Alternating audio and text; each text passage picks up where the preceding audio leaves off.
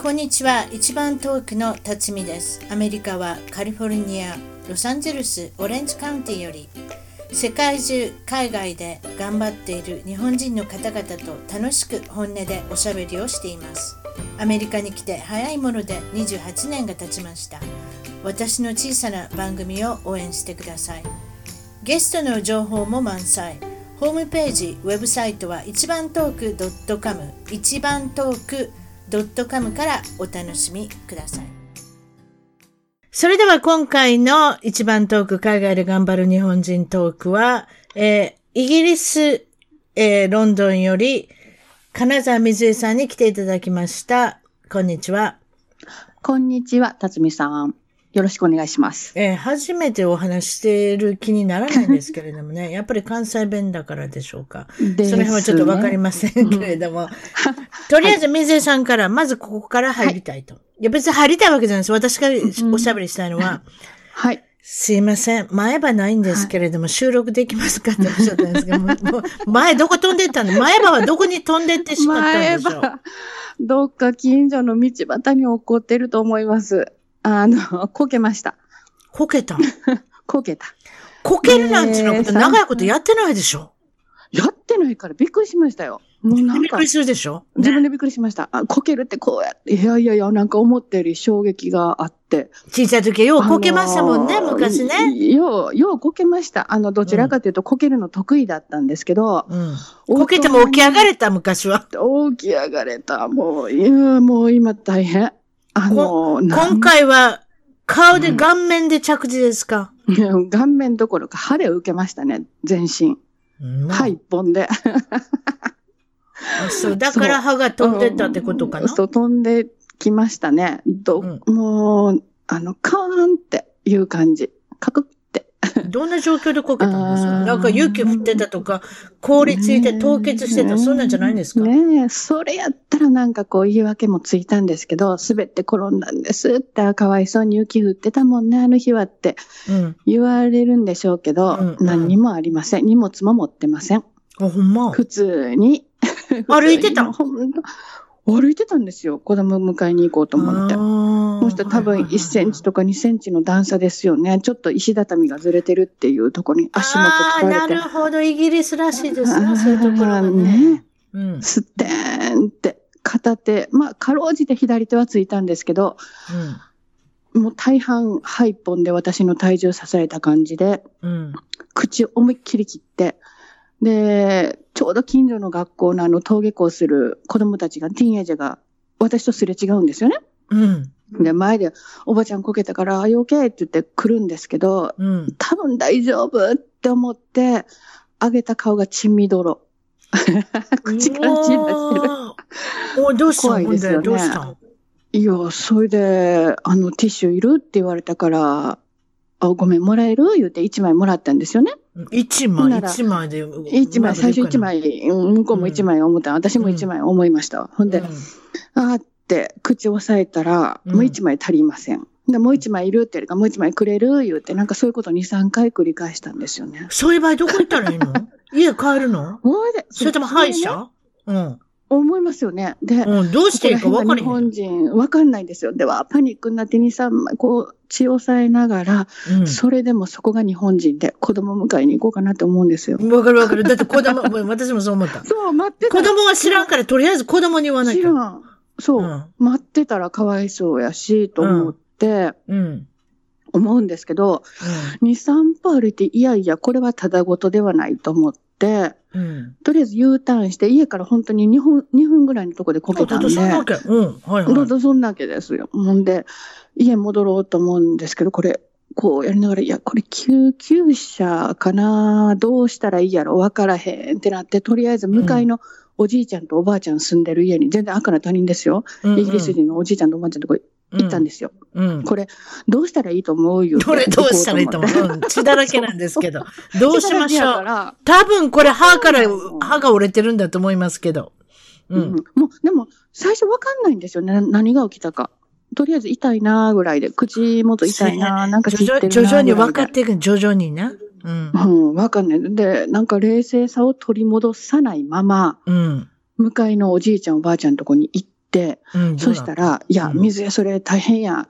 救急車呼ぶよりわしの車の方が早い、連れてったるって言ったら、おっちゃんの車乗せられて、うん、どこで、行った？おっちゃんは、どこに乗せてくれた？んあの、エマージェンシーの方が早いって言うんですよね。うん。あの、すぐ見てくれるとこもあるんですけど、エマージェンシーの方が早い、わしがいいとこ知ってる言うて。うん。で、そのおっちゃんはうちのその息子が帰ってくるルートも知ってるから、そこをちゃんと辿っていってくれるんですよね。うん。で、途中で貝がおるはずやから、うちの子貝って言うんですけど、うん。おるはずやから、また説明して、もうあの、その子はうちのおばあちゃんおるから家に行けばいいって言って、うん。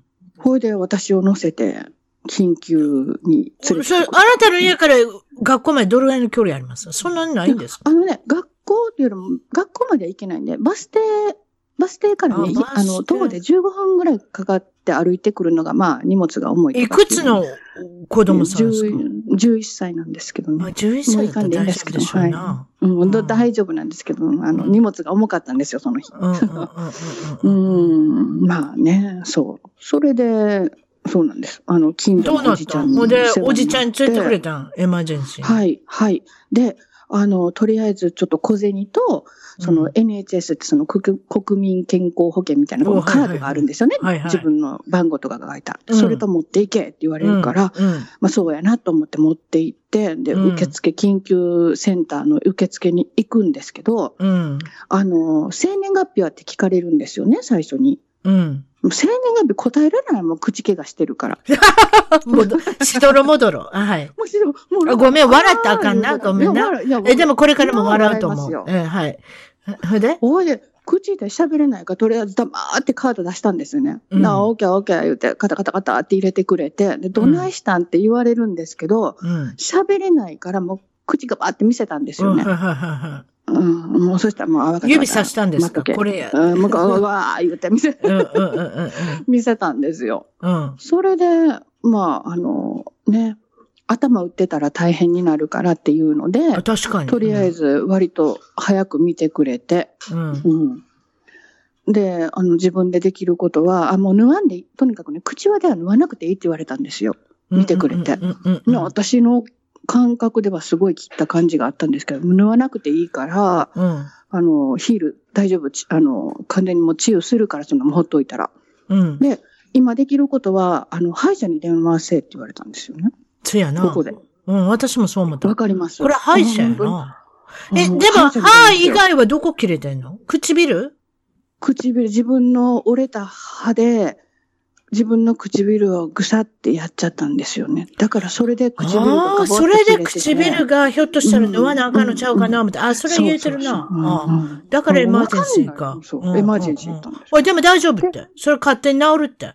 そう、すごい唇はね、本当思ったより早く治りました、ね。唇って結構早いんですよね。う。うんん。うん知らんかったの、そんなこともな。この年になるまでね。うん。うんでえうちの友達であれで、はいピザ食べてうん、し舌噛んだ人おるぞ。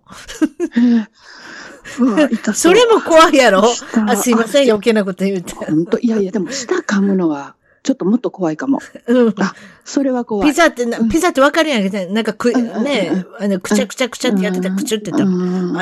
感じだって、先の方やと思うけど。でもその人は縫うた言うたで、確か。あ怖いな。舌を縫うって怖い本な。舌ともしかしたら唇はちょっと違うんかもしれないうんですね。ちでも、唇はよう子供とかにも切りますよね。こけたりとかしたらね。あれ別にそんな一緒にはいかないから、多分その、あれだったんでしょうね。あーほんで、唇はちゃんと監視しました。そして、しました。えっと、歯医者に行くことになった。すぐ行け、ですぐ行けますか？そんなん。でね、いやいや、無理ですよね。でも、あの、6時前だったんで、今電話せな、受付終わってしまうと思って、そうそう。い勢いで電話したんですよね。そのエマージェンシーのとこから、待合室から。血止ま、血止まったん？そのぐらいには。あのね、いや、吹きながら、吹きうながら、すごい。まだ血出てるんですか？はい。結構長く出てましたおよ。ほんで？それで、電話するんですよね。電話したけど、喋れないじゃないですか、私。だ確か、あ、また笑っちゃった。確かに毎晩抜けてたらな、シュシュ、シュシュ風が飛んでいく。痛いし、口はうん空気が漏れる。し、んでも、あわわわ状態で、まあでもなんとか、まあ、アポ取って、緊急アポ取って。息子は息子、息子何でも手伝えへんかった？あ、そんなん言うたらあかんけど、11歳じゃ無理か。無理やな。無理、うん。無理やな。息子おったって血見て多分気持ち悪くなるのがもう関の山やし、もう息子はそのでとりあえず分かってくれた。とりあえず分かってくれた。この人は何を言いたいのか、電話で。分かったみたい、うん分かったみたいですね。とにかくなんか起きたんやな、この人って、アポ取りたがってんなって英語やしな。英語で言わなあかんしな。英語でしょ？英語？日本のとこ行った？英語、英語、うん英語、英語です。ですぐいはい来てください、わはった？ダメ？で、あの、やっぱり翌日はもういっぱいやから、そのそれ？うん。その翌々日来てって言われて、まあ行ったんですけどね。で、まあ、うん、いろいろ起きて、今まだどうしようかなっていう感じですね。まあ、抜けたままで、あの、はい。別に痛いわけじゃないし、今はね。うんうんうんうんうんうん。ちょっと発音悪いけど、まあ、それは折れたものも戻らない。悲しいですけどね。折れたものも折れらない。歯だけはね。うん。ああ、まあ、これからまあ、まあ、歯を入れるか、そこに歯を入れるか、それをインプラントにするかそれともインプラントにするのか、差し歯にする差しのかっていう。歯にするのか。ああ、まあ、これはお医者さんと相談していく方がいいですよね。そうですね。はい。うんまあいろんな、いろんな外野の方もねいろいろ言ってくれるでしょうけどね、お友達とそうそうそうそう。いろんなこと言ってくれて、いい意味でおせっかい焼いてくれて、うん。こっちの歯医者がいい、あっちの歯医者がいいとかって言ってくれるんで、一応もう、あの、いろいろ聞きながら、今、はい。そうですか。うんでも、とりあえずは、もうちょっとしたら、前歯が、でも今ちゃんと喋ってはります？あ、そういう言い方しちゃいけないけど。喋ってありません。そう、喋、元気はあるんで、ええいい。んですけどね。元気だけで頑張ってください。そしてもうちょっと喋ってください。ね、そうそうそう。あの、ちょっと発音悪い。え、全然、全然わかりませんよあ、英語じゃないからね。th は、ええ。そうええわかりました。ありがとう英語で言わないで大丈夫。あ大丈夫ですけそうか。えっと、イギリスにいらっしゃって、まあ、いろいろ、はいあの、国民性、えっと、まあ、うんお国の違い聞いてますけれども、いかがですか？はい。もう20年ほどいおられますけど。うん。あのーでも、やっぱり住むにはいい国ですね。もう自分で、自分たちで決めたから、はい。しょうがないっていうとこもありますけど、やっぱり住むにはいい国やなって、うん、よく、未だによく言いますね。うん。うん。よかったよかった。まあでも、よかった。もともとそう2年ぐらいいるつもりが、まあ20年になったっていうことなんですけれども、ですね。はい。まあ、うんご主人の転勤で、海外の赴任でっていうことで、うんイギリスにいらっしゃったということですね。あの、違うんですよ。違うんですか？これ何なんですか？違うんですよ。あれ？あ、あのね、違うんですよ。どうやって、な、なんでイギリスに来たんですか？いや、あの、ずっとね、同じ会社で、主人と同じ会社で勤めてたんですよ。うん。で、うん。なんかちょっと出たいなって言って、そのね、その名前言うていい？その会社の名前言うていい？私、あこれよーくうんうん私の、あの、近鉄、大阪沿線、あ、違った、うん近、大阪、近鉄の、そうそうそう。大阪のうん近鉄の大阪線でずっと見てた、はい。窓からぼーっとしながら見てた国用の本社。そうです。はい。あの、ノートのコクヨですね。ノート、文具、オフィス家具のコクヨですね。さすが全部言うてくれました。そうですね。うで私はいつも思っとってん。コクヨってカタカナで書くやろ、あ、あれなんでです？ね、もともと漢字がありますの。なんて書くんですか？国の、名、うん国に、うんえっ、。と、 country の国に、えっ、と、うん名誉の誉です。で、国用。国用。あ、なるほもとど。もとのでも、会社の名前。でもあれの、確かに漢字で出したら硬いですな。硬いですよ。何の会社やよ。何の会社わかりまません。でも国用のカタカナの方が良かったですね。やっぱね。誰が言うたのか。そうですね。うーん。いつ頃このカタカナになったのかちょっとわかりませんけれども。そうでしょったかな。うん、ちょっとわかんないですけど。考えてわはい。かるんですか、私の、私のも小さい時からもうカタカナのイメージがありますけれども、うんうん。まああそこが、ね。いいわゆるあの、布施の駅と今里のはい。間ですね、あれちょうどね。そう、そう。覚えてますよ。そう。ちょうどね。ご存知で。当たり前ですよ。上本町に行くんだったら右手の方ですよ。そうです。窓の右手に見えてました。航空よっていうのが、そこにいらっしゃったんですね。それでご主人とそこで知り合って、それでイギリスにはどう、な、などうして来るんですか？で、あのー、本当いい会社だったんですよ。でもなんかね、あのー、一箇所に留まるのが多分あんまり好きじゃなくって、うん。一回出てみいへんっていう感じで、うん。で、旦那もちょっと英語ができたんですよね。うん。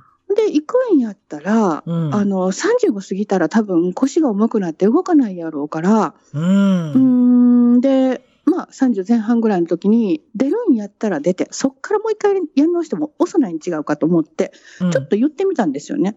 うんそ。したら、ほな行こうかっていう。コーナー行こうか？さすがですね。ほな行こうかってなってえいや、あの、だまあ旦那は関東の出身なんですけど、えうん。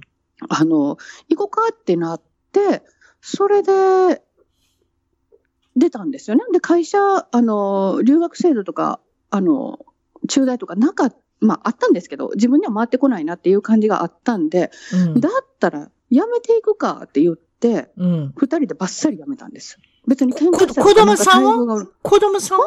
子供さんいない？あいないいないいないです。ああ、じゃあ二人きりやし、もう30身が軽いですよな。そう、ん身が軽い。で、うんしかも、一人で行くんやったら、まあちょっと不安かなって、親も反対したと思うんですけど、あんたら二人で言ってんやったら、もうええわ、二人とも同じ意見やったら二人三脚で行けばいいいいやないかってことで二人で行ったん。お、そうか。行きました。うん。うんで、あのどうやー、ってでも、私の行ってもでもどうやって仕帰事とか、仕事とかどうやって見つけますの？日本から見つけて行ったん。ねそれで、ないの、あの、主人が MBA をじゃあ取るって言って、最初行ったんですよね。MBA、ちょっと説明しておいてください。私は分かってるつもりでいますけれども、どうぞ。ああ、あの、いやいや、あの、マスターですよね。マスタービジネスアドミニストレ、あの、ほら言えへんやろアドミニストレーションの。アドミニストレーション。いわゆる、まあ、経営、経営学科の大学院に行かれたってことですね。か。うんうん。大学院を卒業されたのが、はい。それがどこの国の、あのどこに行ったんですか？で、ロンドンに来て、あ、それでロンドンに来たんですね。それでロンドンに来たんですよね。それでロンドンで卒業されて。うん。はい。あの、留学経験がイギリスで主人の方はあったもんで、多分イギリスが身近やったと思うんですよね。はいはいはい、でまあまあはい。行って、で、うん学位取ったら、ううんん、帰ってこようと思ってたんです、日本に。はい。もう取ったから、用事ないからと思って。うん。うん。そしたら、いい国やなーって言って、なんかちょっと住んでみられへんやろうか、なんとかして、と思い、うん。それで、あれこれやって、まあ、戻るべきもの取ったから、ほんなやったらもう、あの、とにかくあんたが先就職した方がええと思うよって言って、30社、40社 CV 全部書くんですよね。履歴書を送って。うん。うん。で、送ったんですけど、まあ、ビザが日本人夫婦でないもんだから、うん。いか全部、もう全部断られるんですよ。残念やな、金沢君言って。うん。うん。で、でも一社だけ気に入ってくれた会社が、その一つでええねん、二ついらねん、一つだけでええねん、一緒。ね。そ、そうなんで、です。一つが拾ってくれたん。拾ってくれたんです。ビザないけど、あの、金沢気に入った、言うて、うちの旦那気に入ったから、お、よかったお前のためよに全部ビザ取ってやってあげるから、うちで働けって言われた。素晴らしい。あ、そうですか。それで今もはいその会社にお勤めなんですか？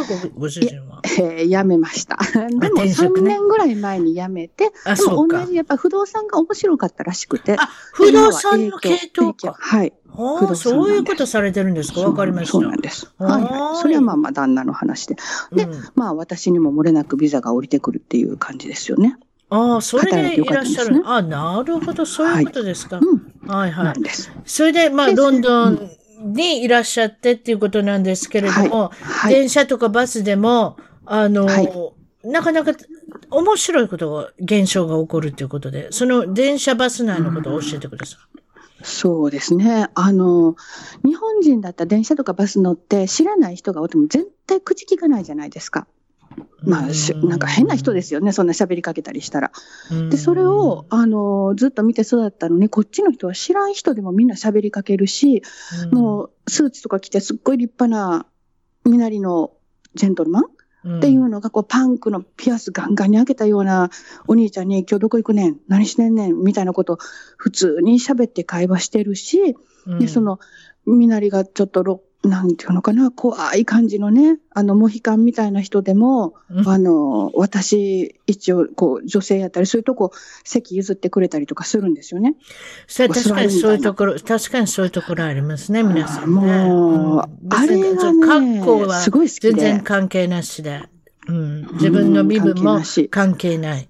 女性と見たら席を譲る。おじいさんおばあさんと見たら席を譲るね。はいそういったところがちゃんとしてますね。うんねもうあの辺のこう、コミュニケーションの取り方というか、うん。うん、なんかいいな。でも昔も日本こうやったかもしらんなと思って、うん。お年寄り来たらやっぱり、ね、サラリーマン、若い人たちは席譲ってたじゃないですか。うん。うん。これはなんかね、ですよね、昔は、ね。あとやっぱり近所のおばちゃんとかおじちゃんが怖かったりね。そう自分の子供のように怒ってくる。うんそれはやっぱり、あれですよ。うんな、あの、いい子になってほしいから怒るわけですよう。んうんうんね。そういうことですよね。それがねちょっと少しもいい人、には怒んない。最近スママートフォンもありますからね、そういうことがどんどん欠けてきたかもしれませんね。ね。コミュニケーションということ。そうですか。ロンドンのいいところは、日本の少し、あの、30年前ぐらい、ちょっとむか、うん一昔みたいな感じがするということで。そう。うん。自分がこう、幼少の頃に育ったぐらいの、うん。適当にふ、あの、便利と不便がこう、ごちゃごちゃになってる。で、不便なところは人間が補うみたいなとこがあって、うんなんかそれがすごいいいな。だ例えばバギー持って、こう、段差があると、うんう不便じゃないですか。だか日本はそこ平らにしますよね。うんなこんな段差あったら困るって言って平らにするんですけど、うん段差あるところは人間がね、ほんなら抱えてあげるわって来てくれるんですよ。なんか確そのかなんかね、そこら辺の。不便なこと、不便なままほっといて、あとは人間同士でなんとかしいやみたいなところが、多分そんなこと考えてないと思うんですけど、うん。そこら辺が、うん、すごいまあ好きです、ねそういうことですね。一人昔間と人間の触れ合いが昔のちょっと日本みたいにあるっていうところはうん、確かにこっちでもね、私なんかでもね、急に立ち話とかするんですよ、スーパー行ったら。はい。これどうんん、この野菜でなんか料理したことありますかとかね。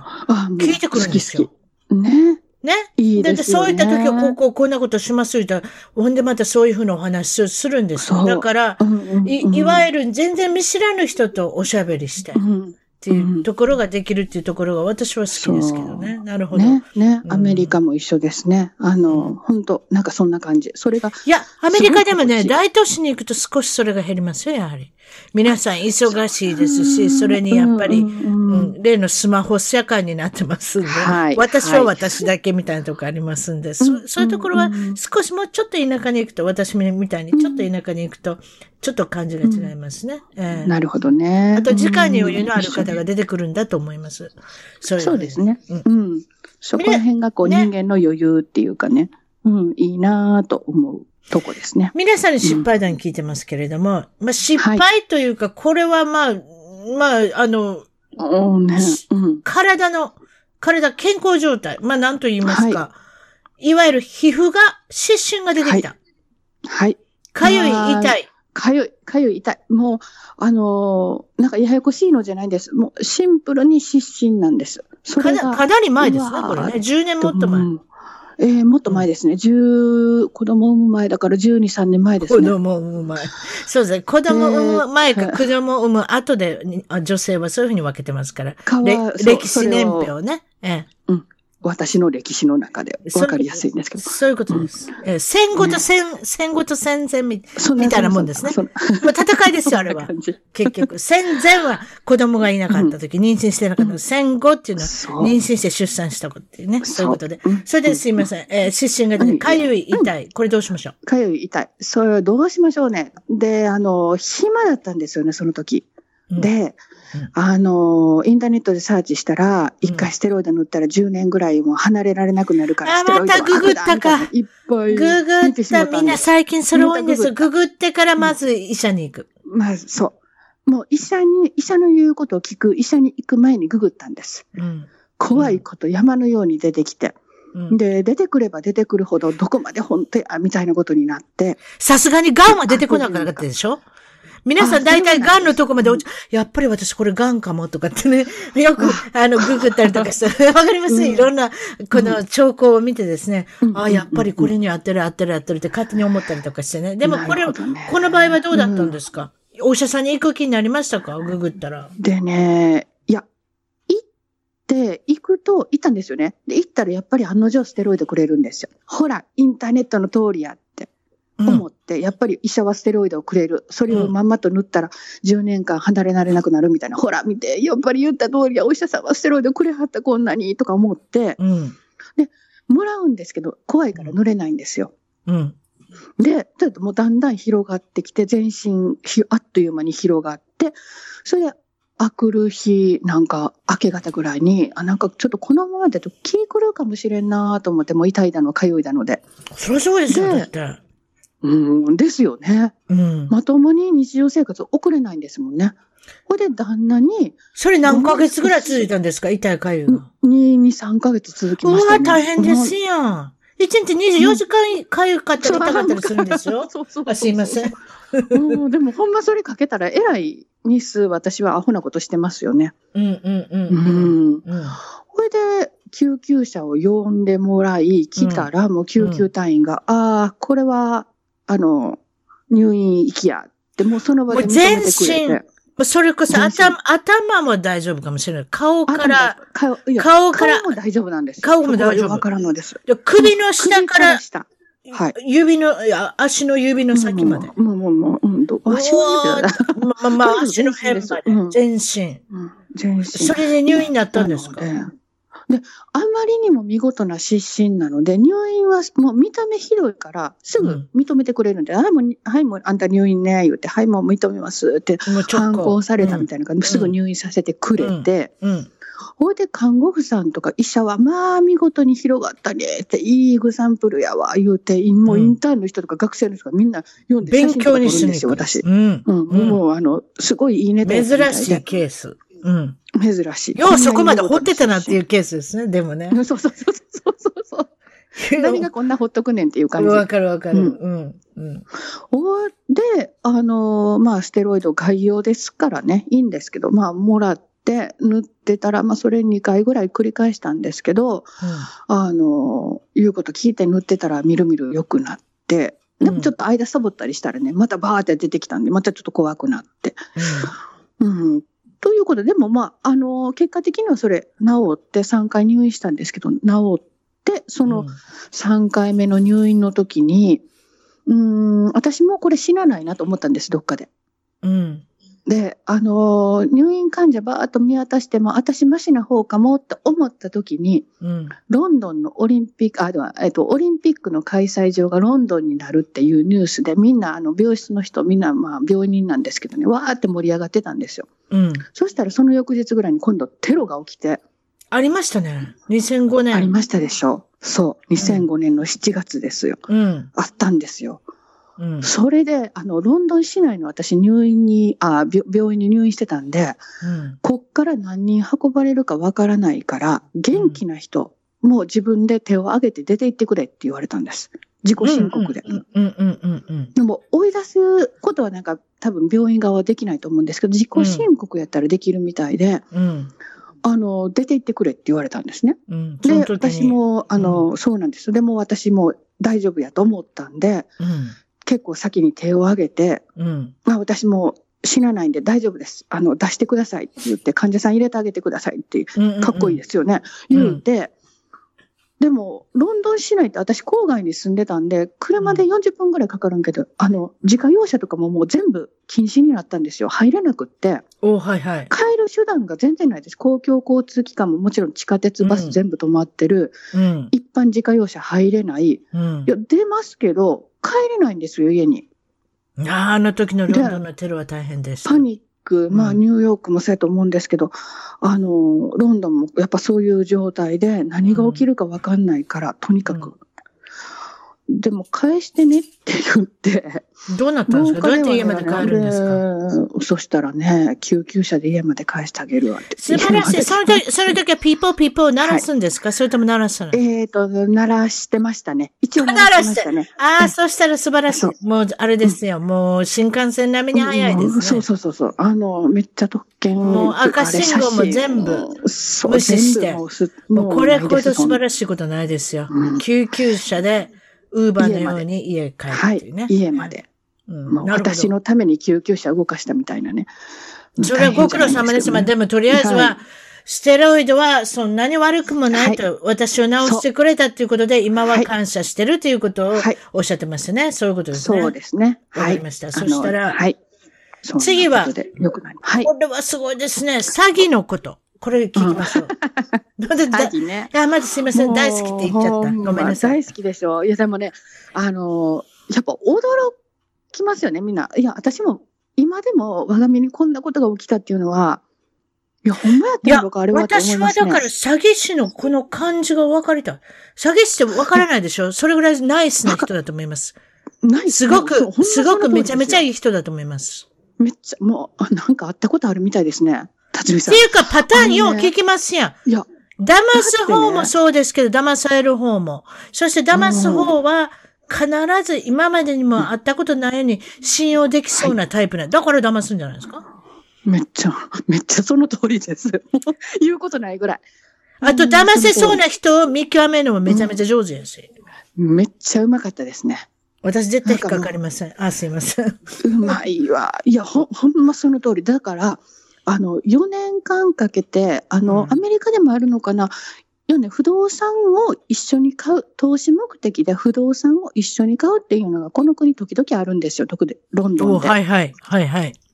知らないけど、あるんでしょうね、それね。知らない人とね。あだって、土地がどんどん上がったら素晴らしいことじゃないですか。一緒にそうなんですよ誰かと買えば。買ってね、うんその、一軒買うぐらいのお金は両方ともないけども、わかるわかる。そこがミスやねん。うん。ほんまそのちょっ。と頑張れば出せるっていうね。そこでしょで、出したんですか？出せる。で、一緒に買って、うん。で、あの、そこに私たち住めばいいわ。その頃も子供いたんですよ。そこ、戦後ですよ。戦後ですよ。戦後ですね。戦後ですよ。うん子供ちっちゃい。で、ちょっと大きな家、あの、その時住んでたよりも人、もう一つベッドルームある方がいいなっていう家を確かに探してたんですよね。うん。それを鍵つけて、うん。っていうのはもともと仲良しというか、あの、近所の隣に住んでた、あの、人だったんですよ。女性で。お、はいはい。で、あの、普通そんなん信じませんよね。っていうか信じないと思うのは私も信じへん。なんやけど、あの、見た目がダイアナさんなんですよ。綺麗な人じゃないですか、綺金髪の。麗ですよ。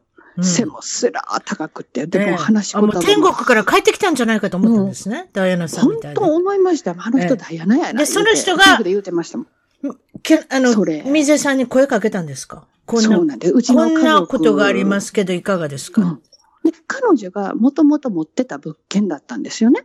うんうんで、うんあの、いや、いううちもね、家探してんねんとかって近所の人からそうやって話するじゃないですか。うんもう一個ぐらいベッドルームあったらいいかなと思って。いや、私のとこあるわよって、それですよ。うん。で、私はこの家を売って郊外にもっと大きな家を住もうに、あの、移ろうと思ってるからちょうどいいわねっていう感じで、えこれが間違いですね。で、あうんの、そもそもすごいナイスな人だったね。見た目ダイアナですよ。で、二人養子取ってて、え。あの、シングルマザーで、うん、あの、ちょっと障害のある子供たちだったんだけど、それを一人で育ててはったんですよ。うん、私たちの中ではもう、ほんまにダイアナさんですよ。もうあの人二人もうんよう頑張ってはるなっていう皆さんに、あれですよね。うんアピールとしてはもうバッチリ私たちを騙すにはもう、うってつけの材料で、で、その人が騙した？んあなたのこと。なんですよ。で、一緒、に、じゃああなたたちこの家に住んで私はもういいから、うん、私は田舎に引っ込むから、この家を二人で買って、うん、で、数年したら、家上がるから、その時に利益を分けて、それであなたたちも住めるし、これいいじゃない？って持ってきたんですよ。うん。ええと思いましたよ。それで、まあ彼女が言うんやったらいいんちゃう？そういう方法もあるし、いいんちゃう？うんってね。近所の人たち頑張ってるしね。シングルマザーでますよ。んもうシングルマザーですそれでどうやって気づいたんですか？これあかんって。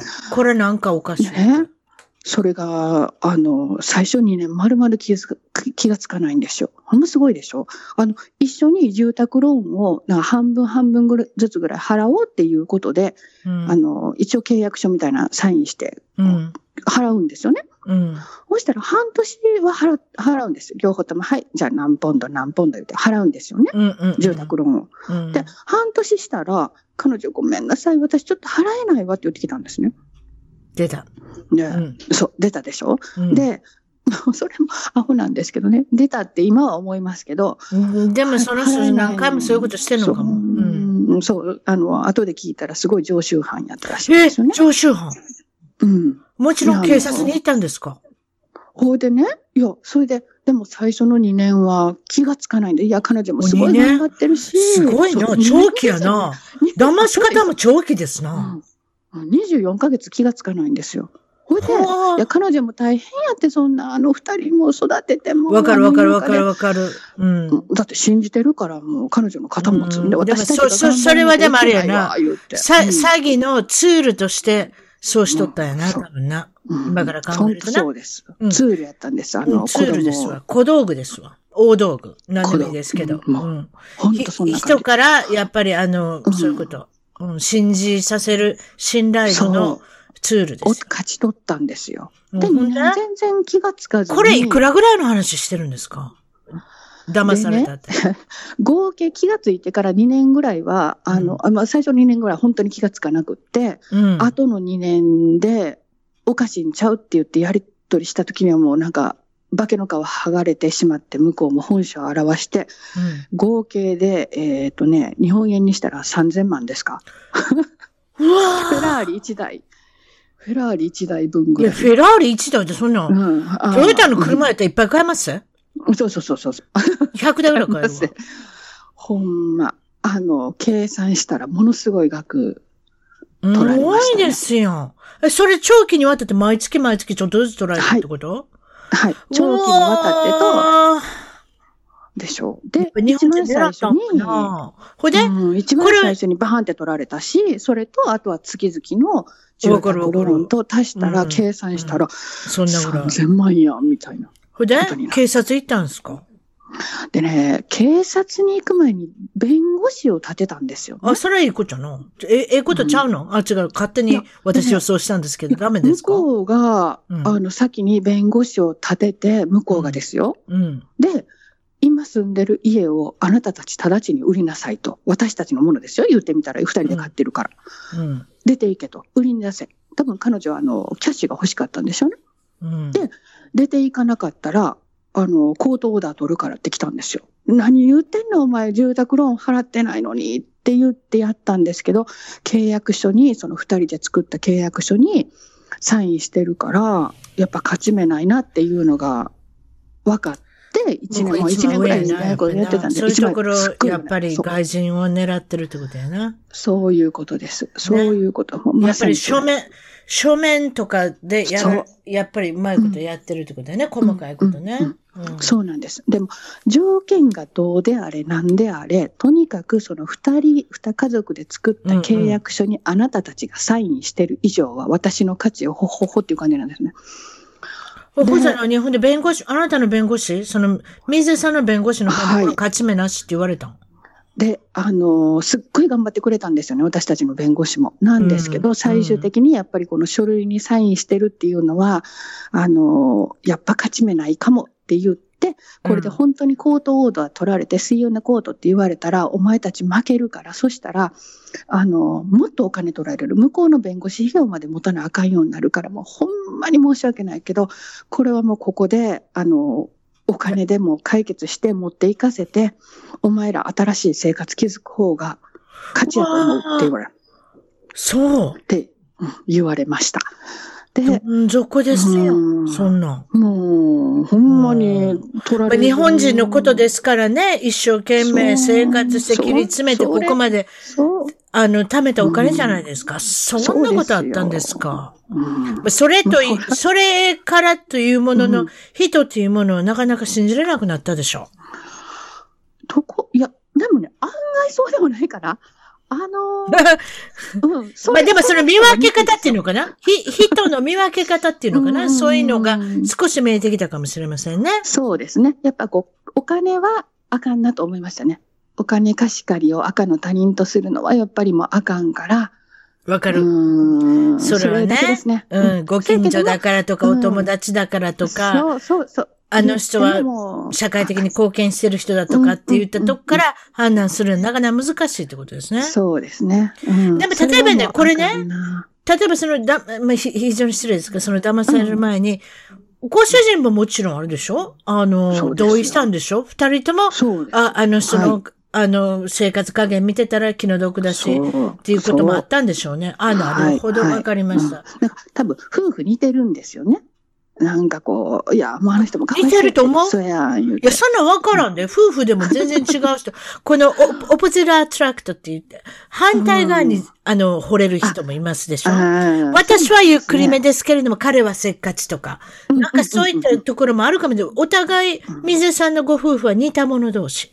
うんそういうことですか？似てますね。多分似てたんですね。に似てるんですね。いろいろ。うん。あの時似てなかったら、うんひょっとしたら、あれですね、契約交わせなかったかもしれませんな。そうそうそう。どっちかが、あの、すごい、なんていうのか、注意注意深くて、用心深いっていうんやってよかったかもしれないんですけど、まあ、両方、まあ、あの人ええ人やで、うん、ええ人やなと、うん思う思うとか言うて、うーん。で。まんまと騙されまあ、でもまあ、皆ささんも、皆さんも気をつけてくださいということですけれども、騙す人っていうのは非常に親切で、ない、あの、ナイスで、温かはいく迎えてくれるような人ですから、うんちょっと、あの、特にこのサイン、契約書にサインするときは、本当に人雇ってでも英語を訳してもらって見るべきですね。それは本当にそうですねそう思いますね。でもねサイン、する前に。うんよく考えてください。健康で無事なあなたが残ったわけです。はいあなたたちがお子さん残と共に。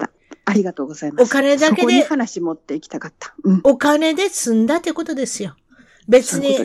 その女性があなたを傷つけたわけじゃない。ね？そういうことですよ。健康は。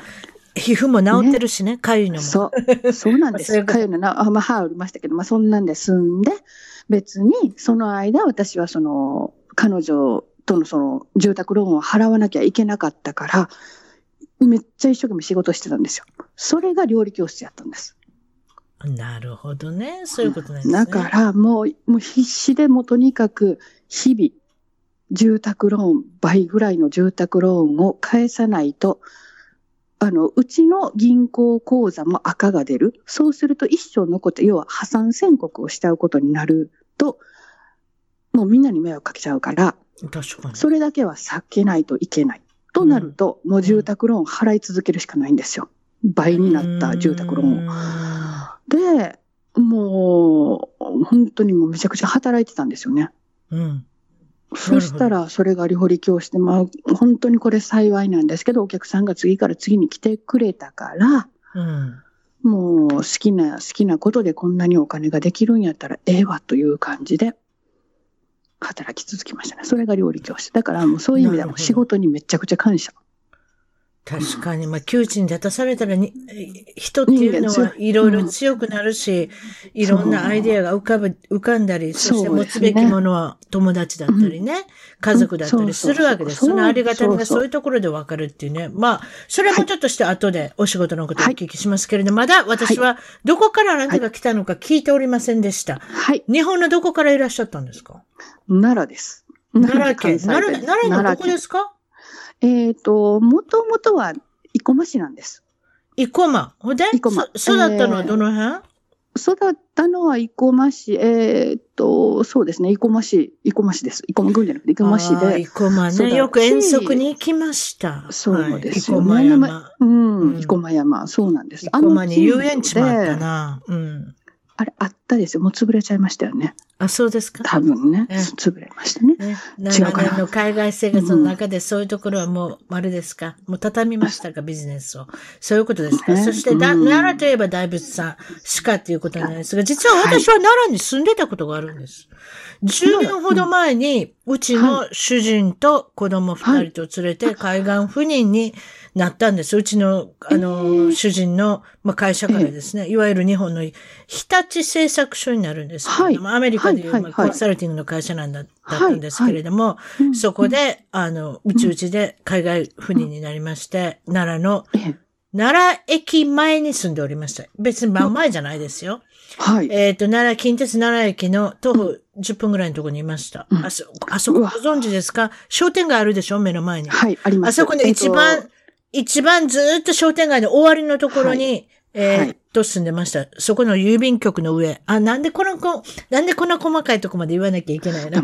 むちゃくちゃわかりますよ。なんかそれ郵便局わかるんですか？でもね、郵便局、あれかな、あの、持ち色の通りとかあるとか、そうそうそうそうそそう。っち派でしょ。そう、そう、そういうことかあるでような気がする。うんうん。す。はい、はい、はい、はい。あの辺、だって。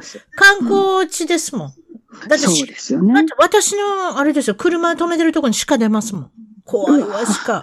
うわうわなんかでも、すごいわかります。え、でも鹿何もしないんですよ。でも、私の車のところに、まあ横におった時はさすがにだけどどうしようかなと思います。いや、鹿、弁当食べますよね。お弁当。ああれって弁当食べられたんでしょ私も実は食べられた一うん人なんですよ。ね、結構、あの、雑食で、鹿は。いや、だから遠足の時に、私よく覚えてます。今でも、今でも覚えてます。幼稚園の時に奈良に行くんですよ。それで、奈良の鹿の公園、奈良公園に行って、ええご飯を、ええさあ広げました。お弁当食べました。頑張ってきました、鹿が。はい。怖いですよね。同じ目に遭いました、で私も。先先生のお弁当少しもらって帰りましたけれども、非常に悔しい思いして、結構そういう思い出って残りますよね。私もその後しか嫌いですそれからそれから鹿嫌いになりましたもん。うん、うん。一緒です。あと怖いし。怖い。あの、あのお弁当食べられた時の思い出がまたトラウマのようになってるんですよ。まあどうでもいいですけれども。怖い。水さんのお話しましょう。ごめんなさいよ。私のお話ばっかり喋って。お父さんはサラリーマン。は厳格なサラリーマン。お母さんは日本舞踊のお師匠さん。はい。そして、弟さんが25歳年下の人と2年前に結婚。結婚しました。も25歳の人と？う、もう。25歳年下でどうやっってそんなとこ会うんでしょうね。いや、わかる。もう今更聞けなくなってしまって。まるで芸能人みたいな人ですね。25歳年下のなん。かもう、す、すごいですよね。芸能人でもないのに。私芸能人はあるから、普通の、普通の一般人で珍しいですね。うん別に騙したわけじゃないです。あごめんなさい。まだそんなこと言っちゃった。いやいやそそうですか。林勢さんの小さい時はどんなお子さんでしたか？綺麗な、綺麗な方と結婚して。わかったかそれはそれは若い。うん弟さんの話弟さんの話こっち置いときましょう。そろそろ小さい時のお話しましょう。ごめんなさい。あそうしました水水さんの小さい時のはいはいお子さんはどんな感じでしたか？えっ、とね、えっ、と、どうでまあ普通、普通と言うたらあれですけど、副教科が好き。なんか美術とか音楽とか家庭科がとにかく好きで、うんで、デパ地下に、あ、あデパートによく日本のお母さんとかは。いいですよ。デパ地下って言いますよ。うん。まだ自分ね、あの、デパートに行ったらお母さん服見てる間に子供たちはこう本屋さん、おもちゃ屋さん、どこ行ってもいいよって、あ、ね、1時間後ねって4時にここで待ち合わせねとかって言うじゃないですか。うん。で、あの暇があると、まあ、さっき答え言ってしまいましたけど、すぐにデパ地下行くんですよ、私。時計も買うてもらった？んとで4時に待ち合わせってことは、腕時計とかも買うなんかてもらってんやろ多分して、してましたよね。でも、あの、日本は。うん親の魂胆が分かったらやろ、ね腕時計をくれた時にこれ何かなと思ったら、これはそういうことやね。お父さん、お母さんが自分の洋服とか見てる間に、うちの子供はどっかうろうろしてる時に、腕時計がなかったら待ち合わせできませんやん。わか、今分かったやろ？あいつらの魂胆が。あいつらやとまたそういうこと言ううんまあ、いや、そうやわ。そういうことやん。うんだって、なんか知らんけど、小学校1年生とか2年生の腕時計くれません、普通親って。くれくれた。これはそういうことやここね。で、遅れたら怒られて、何のために腕時計買うたんやってそう言って。、お母さんがスカートとか、ね、うんシャツとか見てる間に、あんたらどっか行っといでの、結そう局魂胆だったんですよ。それで、すっごいわかりました。うん回転焼き見てたんですか？回転焼きずーっと見てましたよね。一つ買うたん？一つ買うてくれるんですか？お父、お母さんも回転い焼きに一つやいやいや、も。今日、今日はダメとかね。まあ、5回に1回ぐらいは買うてくれる。5回に気は1しますけど回。すごい成功率ですね。今日はダメみたいな。いや、でもなんかあの、お菓子を作る、うん何かを作ってるっていう姿を見るのが多分、あすごいあ、好き子供心にね、なんかその、全全然自動じゃないじゃないですか。ロボットがやるわけじゃない。でもその、人間がやってたこの手の技というか、まあねね、その単純なことですけれども、そうああ、なるほどな、こんなことして焼いてるんだな。それで、そうそうそう。うんもう小さい時から料理番組が好き。その中でも一番好きだったのが、キューピー3分間クッキング。そう。もう私、音楽が耳から離れないやつね。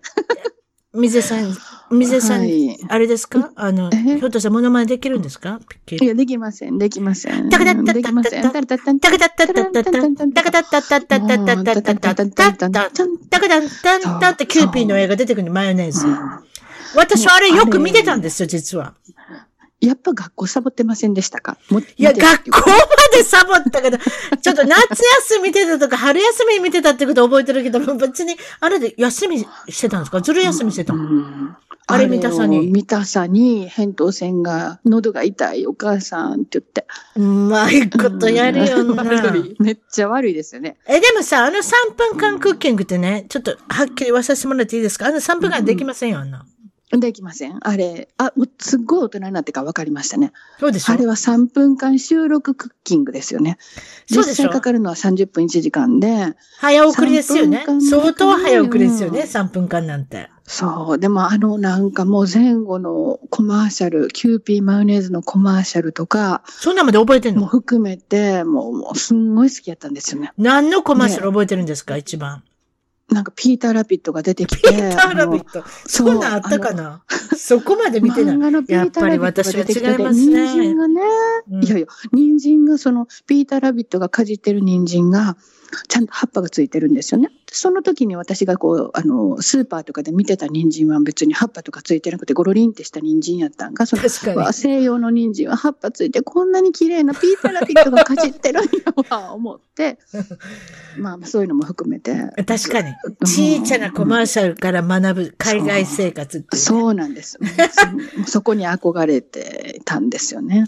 あとは、うんエレクトーンを弾く、おはようはい朝日のお姉さんになりたかった。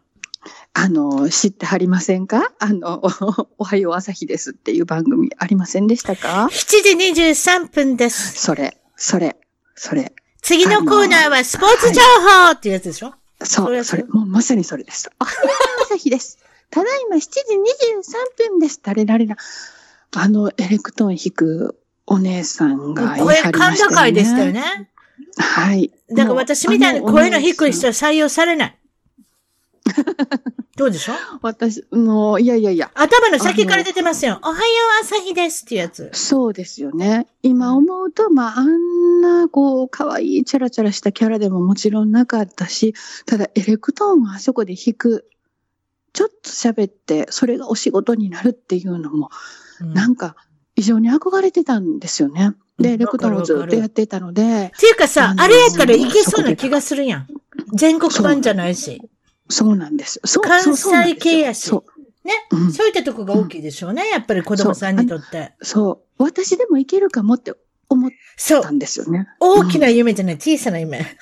そうそうそうそう。関西系のテレビになら出れる。る。そう。フジテレビアナウンサーとかのこうなんかそうね。そうそうそう。あのーテレビ朝日、テレ朝とかじゃないですから。そう。ローカルなね。ええ。で、エレクトーン弾けるし、みたいなことで、そこに憧れていて、うんあの、なりたかったですね。結構真面目に。なるほど。で、高校はうん京都女子高校。はい。これは、なんかい、わゆるお嬢様学校。ですよね。あの、関西の方は、まあ、ご存知かと思いますけど、お嬢様学校になんか、受かってしまったり、受けてみたら、で、うん私も、うわ、受かったわ、と思ったんですけど、母がなんかすごい喜んでくれて、お母さんの夢でもあったのかな？いや、今思えばそうなんですよ。その時分かんなかったんですよね。ええまたはめられてますやん。まだはめられたんです。そう、私、はめられる。腕時計、腕時計か、腕時計に続き、そうお母さんのお母さんの夢。夢だったっていうか、お嬢様学校まあええええ女の子が生まれたら、あの子、あそこの高校に入れるっていうのが、ひょっとしたら、そういうふうに線路を引いておられた。たのかもしれない。それで、なんと引いてたんですね。そこで卒業して、OL をして、らそでう。誰と結婚するとお兄母さんは、兄弟の、弟まで言わんでいいけど、なんか今日、教授と兄弟は結構仲良かったんですよ。うんで、うん母の頭の中では、もうこの子は銀行の OL かなんかになって、あ兄弟のご主人と結婚して、それでもう、あの、幸せな結婚生活を築くであろうって多分夢見てたんでしょうね。多分。いや、い今びっくりした。私の友達まさにそれやった人がいるから。あ OL の幸後せですか？え、兄弟の男性と結婚しまし周た。周りはいっぱいそんなそういう人いますよね。うん。いますよね。いや別にその子は兄弟狙ってたと思えない。勝手に兄弟の男性が勝手にその子を好きになったんだと思う。うん、ええ。ええええそれどうなったんですか？大学はねどうなりましたか？なんですけど、あの、その、エレクトーンの話が続いていて、うんあの、高校行ってもエレクトーンやってたんですよね。で、エレクトーンのすごい高いのが欲しくなった。100万円超えるような。うん。ね、こそしたらもうお前は私立行ってるからこれ以上金は出せない。うん。で、どうしてもエレクトーン欲しかったら公立の大学に行けって言われたんですよ。おはいはいで。、教場私立なんですよね。うん。で、今から公立と思ってエレクトーンばっかり弾いてるから、ろくろく勉強もしてなくって、うん。それで今から公立で行けるとこどこやろうと思ったら、うん。あの、下の方に、あの、当時共通一次という試験があったんで、下の方に芸大があったんですよ。うん。うん。芸大やったらお母さん私でも行けるかも。って、逆や、競争率めちゃくちゃ高いのに、うん。で、でもとりあえず勉強サボってもいけそうなのは芸大や。で、あの、絵は得意やったんで、うん。頑張れるかもと思ったんですよね。うん。で、あの、同じその国公立の芸大を狙ってる友達はもうすでにお絵描きの勉強始めてたんですよ。うん。美術室かなんかで。で、ふって横を見たら、うん。あの、もう私は芸大目指す言ってやってる子が、うん。いや、私の方がうまいやんって思ったんですよ。うん。絵描かしたら。で、またせ、ちょっと世間舐めてるんですけど、いや、私芸大受かるかもと思ったんです。その子らに比べたらうまいと思ったから。うん。うん。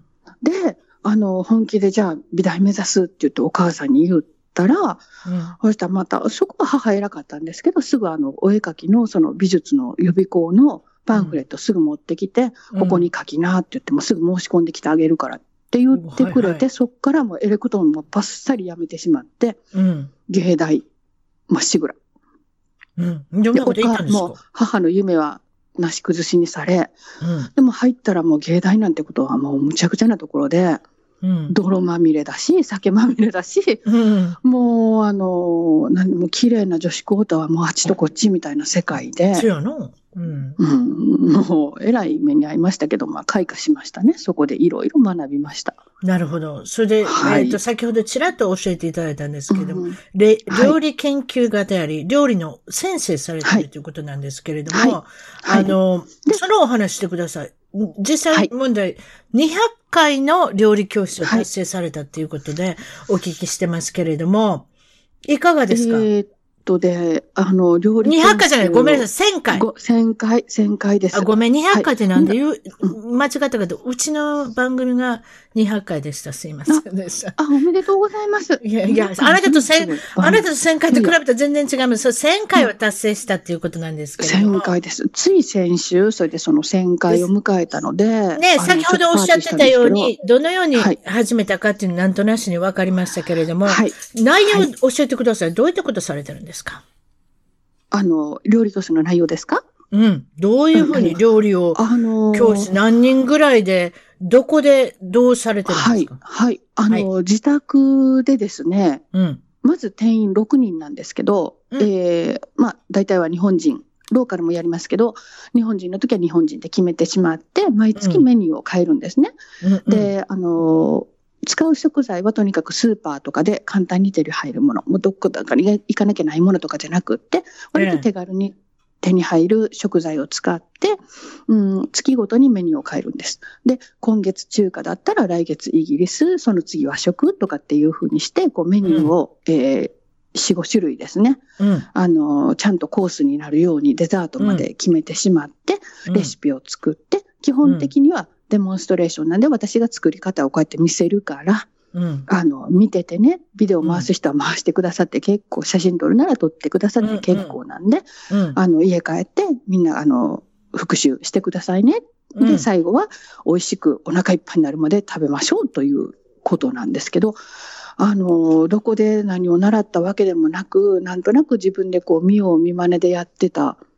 感じなんで、そのやり方とかレシピの作り方も含めて、で、あの、気がつけば1000回、11年かけて1000回すごいですね。先ほどのルーツはうん。3分間キューピー、マヨはい。ネーズのキューピー3分間クックはい。からひょっとして来たのかもしれませんが、はい。私もお料理大好きなんですけれども、あここではい。質問していいですか、はい、どうぞ。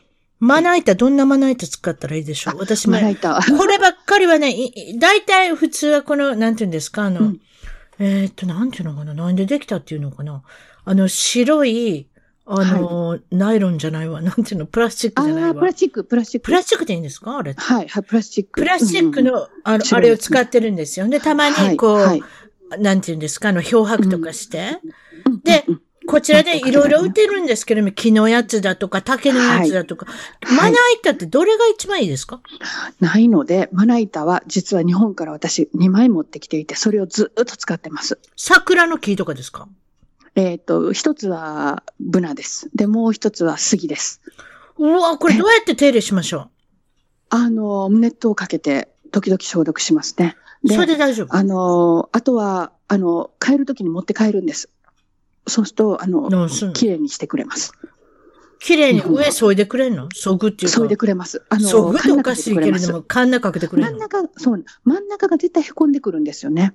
そうやろなので、カンナかけてくれるんです。トントントントンって切るときって癖あります？よ。誰も端っこでやりませんやん。無理です。で、ま、あの、包丁自体もこう、真ん中がやっぱりこう盛り上がっているので、そうそ普通に切ってもやっぱり真ん中が凹むんですよね。で、まな板はやっぱりこっちないんで、いっぱい買っていっぱい失敗しました。竹のやつとかも、あの、竹ダメダメダメなんていうの、ダメダメダメ。もう、あの、う。滑るやん。感触悪い。そう。そう、感触が悪いねんで。す。ほいで、例えば杉船って言うたけど、いくらぐらいで買ってくるの、何本ぐらいするの？1万円ぐらいかな。?1 万円。高いかな。うんでもそれって一緒も？そうなんですよね。一緒も？どうでしょうね。とりあえず私10年ぐらい持ってますね。で、でも10年で1万円ってそんな悪くないですよ。それじゃもう一つ聞きます。今度包丁。はい。包丁。はい。包丁は、はいどれぐらいのセンチ、長さで、はい。どのような、うんもう素材？あのー実はこれは日本のものなんですけど、こっちで流行ってるグログローバルっていうのがあって、なんですのそれ。セラミック？あのーいや、全部ステンレスなんです。全部ステンレス。全部ステンレスで、うんあの、アメリカも流行ってないのあの、イギリスの要はシェフは割とこれ持ってる人多いんですよね。でも日本の石紙で、あの、作られたもので、うん。日本産なんだけどもこっちで火がついて、それでまた日本で流行っちゃったっていう、ふちょっと不思議な売れ方をしている包丁があるんですけど、それを、えー、グローバルっていう、ステンレスグローバルビジネス、グロそれ何センチぐらいのやつですか？で一番使いえやすいの。っと、私はちなみにまあ、いろいろ、ね、長さあるのからちっちゃいのまで持ってますけど、もし一本持つんであれば、まあ、一本二本ぐい。らい、二本ぐらいでいきましょうか？二本。二本ぐらいでい二本きますかも。、まず一本目から、どこ、何から持ちましょ一本目は刃渡り20センチぐらいのやつがいいかなと思います。う。20センチ。結構長いですね。刃私18センチぐらいあると思いますね。それが一番使いやすいですね。とりあえずオールマイティに肉も野菜も果物も切れるっていう感じで、うんもし一本だったらそれですよね。うんで、。あとは、うん。どうでしょうね。あとは、うんどっち行くかな？うーんと、あとはもしかしたらパン切り包丁かもしれないですね。パン切り包丁。なるほど。どね。あれはは30センチぐらいになりうんますけどね。うん。あれ便利です。うんでもやっぱり、これでお肉も切ろうと思ったら切れるし。そうそう。あれも切れる。うんちょっとね、冷凍のもんでもね、シュシュッと切れるしねシュッと切れるのでね。うんあれいいですねまあ、あの、あやっぱりパンも切れるし。おうんほな、やっぱり私間違ってなかったな。うんパン切り包丁もあるぞ。はい、うんパン切り、そんな感じですね。はい。うんうんうんうんうんいや、私はね、実はね、あのええ、最近セラミック買ったんですよ。前からセラミック使ってて、ほんでまたセラミックの京セラさんですけれども、こっちで買ったんですけれども、まあ、ステンレスのいいところはそれじゃ何ですか？セラミックのいいところは、まあよく切れるとか、あと、そうですね。リンゴを切っても茶色にならない。はい、はい、はい。あれすごい気に入ってる切るとスですよテンレ。ス、そうですね。ハーブとかリンゴとか切るとステンレスはまあだ、だ色がってね、変わり金ますよね。属ですから。ええうん。あの、なんでしょうね。なんかステンレスはとにかく見慣れているのと、あの、絵の部分も木とかじゃなくてステンレスはそのままディッシュウォッシャー入れるので、清潔な感じ。まあでもセラミックも清潔ですよね。そういう意味じゃ。セラミック最近ディッシュウォッシャー入れれるんですよ。私知らなかった。うん今でも怖いから入れてませんけど。なんか怖くてね、うん入れ歯がなんかね、いいって書いてあるんですよ。最近のやつはディッシュウォッシャー入りますよって書いてあるんですけど、やっぱ怖いから入れ、うんええね。なんか大事なものディッシュウォッシャー私も入れれない人ですね。相変わらず。私もそう、ん鍋とかね。はい。鍋も言いましょうか、聞きましょうか。皆さん知りたいと思いますけれども。あ私は鍋はノンスティックク。ノンスティックをよく使うんですけれども、どういう鍋をつく、使ってはりますか？えっ、と、もう日本人はみんな知ってるであろう、ストーブっていうフランスの鍋があるんです。うん、はいはい。スチールの。はいもうこれが私も本当に好きで、ええみんなにこれ勧めてます。重たいやつですかおめっちゃ重いです。あのーもう一回言うて、つづ綴りは？ストーブ。えっ、と、S-T-A-U-B。ススターブ、スターブって書いて、ストーブ。あの、何、暖房のストーブみたいな感じなんですけどね。?S-T-A-U-B? B はボーイの S B? S-T-A-U-B for Britain なんですけど。ほう。うん、この言うと聞いたことない。ごめん。料理好きやつのついにバレてしまった。トだから？高そうやな。高い。あの、高いんですよね。な高いけどいいあの20センチ、高いけど20センチので、えっ、と、2万円ぐらいするかな。え、高鍋一つに2万円？でも一生、それこそ一生もんかな 私と。鍋一つ2000円。あ、笑っちゃった。ゼロもう一個つけましょうか。うん。でも、やっぱりこの鍋がすごい良くって、あの、何がいいんですか？熱の、熱の伝わり具合がいいんですか？うん、いいですね。で、美味しそうに焦げてくれるんです。あ、それが大好き。ちょっとほうんん、ほんわり、こう、茶色になそうな。えー焦げる。うんうんうんそう、焦げ、焦げって料理の美味しさの一つだ。と私は思ってるんですけ重たくないですか？私重たい鍋嫌いなんですよ。ダメですか？ああ。やっぱり重たい方がいいんでですか？ダメかも。いや、めちゃくちゃ重いんですけど、なんか、いや、私もなんか重さとか、それだともちろんだから出来具合ですよね。出来具合そがいいか悪味しいもの。食べたい方が先なるほど、わかりました。そしたらですね、えーっと、はいいろいろ宣伝してください。どこのはい。ブログもやられてるということで、あの、サイトもあるということで、どういうふうにす、あの、皆さんを見つけましょう。水江さんのこと。えっ、とですね、ブログをつけてます。はい。えー料理のレシピから、料理教室のことから、いろいろ載せて、日々のことからいろいろ載せてるんですけど、あの、自分でつけているブログがありまして、うんそちらの方を見ていただくか、あとはインスタグラムですね。でじ、アドレじスこれ言って住所の方言って大丈夫ですか？いきましょう。住所の方は、水江、これは MIZUE20、ドット20 20ワードプレス、20。はい。ドットワー com ドットワードプレスドットコム。水江 20.wordpress.com で、えーはいそちらの方に、まあ、はいいろいろなおお料理の教室のことも書いておられるし、それでいてますて、えーっと、ブログの方もね、いろいろ。書いておられてる。。はい。あとはイン。スタグラム。はい。インスタグラムですね。インスタグラムはどううインスタグラム。はい。ドットコムで、えー、スラッシュ、もう水江金沢そのままです。わかりました。まあ、検索で水江金沢。金沢えーアルファベットで入れたら、インスタグラムドットで出て出てきますね。くる。はい。出てきます。出てきますす。ごいです。フォロワーも水江500金沢。500人ぐらい達成してるっていうことで、インスタグラム、そうですね。も料理大好きですからね。皆さん料理の写真は。そうですね。はい。まだまだちょっとインスタグラムは、あの、もうちょっと力入れてやりたいなと思ってます。